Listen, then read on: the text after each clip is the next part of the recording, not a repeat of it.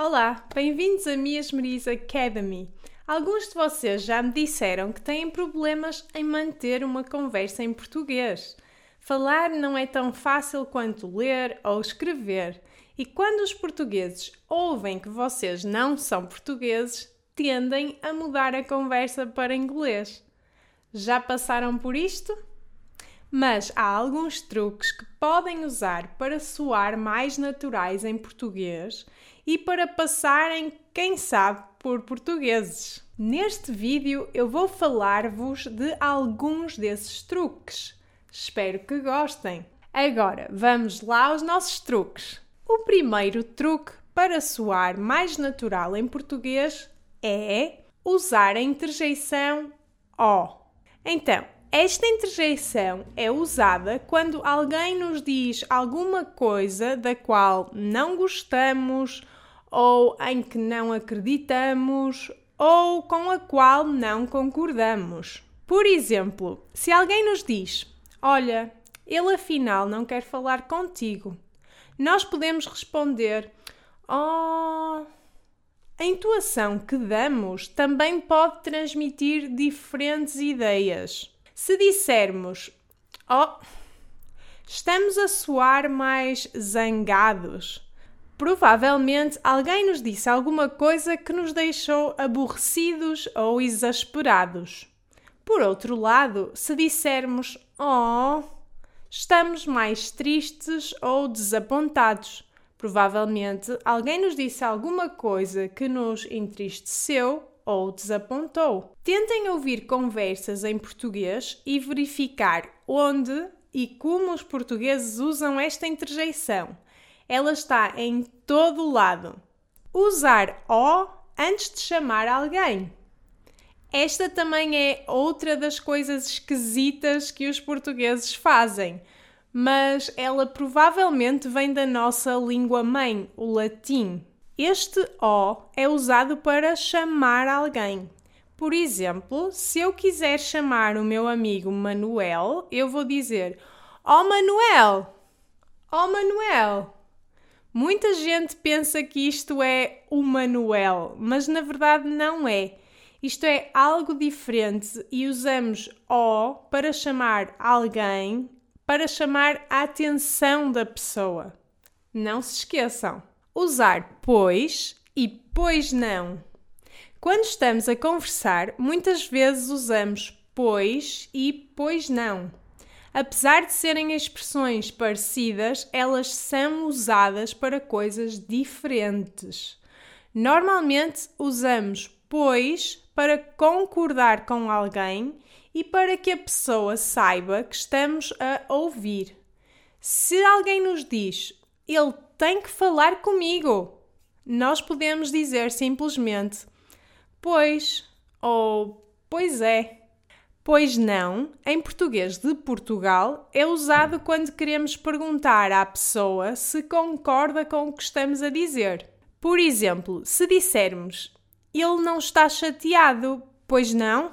Aqui estamos a querer certificar-nos que a pessoa não está chateada connosco. Por isso, perguntamos à outra pessoa o que é que ela acha, através deste pois não. Outras frases que poderiam funcionar com pois não são: Tu não queres mais bolo? Pois não. Eles não vêm? Pois não. Se repararem, só podemos usar esta expressão quando a frase é negativa. Quando a frase é afirmativa, temos que usar outra coisa que eu vou explicar no próximo ponto. Usar não é. Então, quando queremos verificar se o que estamos a afirmar ou perguntar é verdade, mas com frases afirmativas, vamos usar não é. Vejam as frases seguintes: Tu gostas dele, não é? Tu queres mais bolo, não é? Ela é tua prima, não é? Na verdade, a opção mais correta seria usar o mesmo verbo e dizer tu gostas dele, não gostas? E tu queres mais bolo, não queres? E ainda ela é tua prima, não é? Nesta última frase continua a ser não é porque o verbo da frase afirmativa é o verbo ser. Nós também fazemos isto, mas muitas vezes simplesmente trocamos o verbo principal e dizemos apenas não é para todas as frases afirmativas. Usar inho em tudo. No outro dia fui ao café e percebi que a menina que lá trabalhava adiciona inho a quase todas as palavras que diz. Na verdade, pode-se adicionar inho a qualquer substantivo ou adjetivo em português. Normalmente, este inho ou inha tem uma conotação fofinha. Viram o que eu fiz aqui? Por exemplo, podemos dizer: aquela menina é tão queridinha ou até aquela menininha é tão queridinha.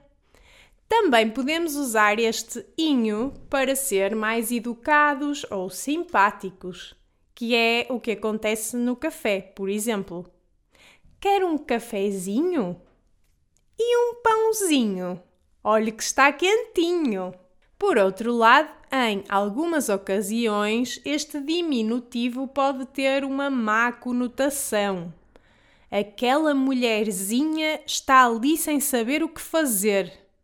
Aqui estamos a diminuir a tal mulher e o seu caráter. Ou oh, que parvinho! Aqui estamos a evidenciar que a pessoa está a ser parva. Portanto, ficam a saber. O inho ou inha é normalmente usado para tornar as coisas mais queridas ou simpáticas mas há contextos em que podem de facto ter conotações mais negativas. No entanto, na maior parte dos casos, a conotação é bastante positiva. E mesmo o que parece negativo, se usado com uma entoação mais positiva, pode tornar-se positivo também. E é isto. Estas são algumas das coisas que podem fazer para soarem mais naturais nas vossas conversas em português. Quem sabe assim possam ter conversas só em português, sem mudar para o inglês. Isto costuma acontecer convosco? Os portugueses, ao quererem ajudar, mudam a conversa para inglês? Agora toca a praticar. Espero que estas dicas vos ajudem. Um beijinho e até ao próximo vídeo!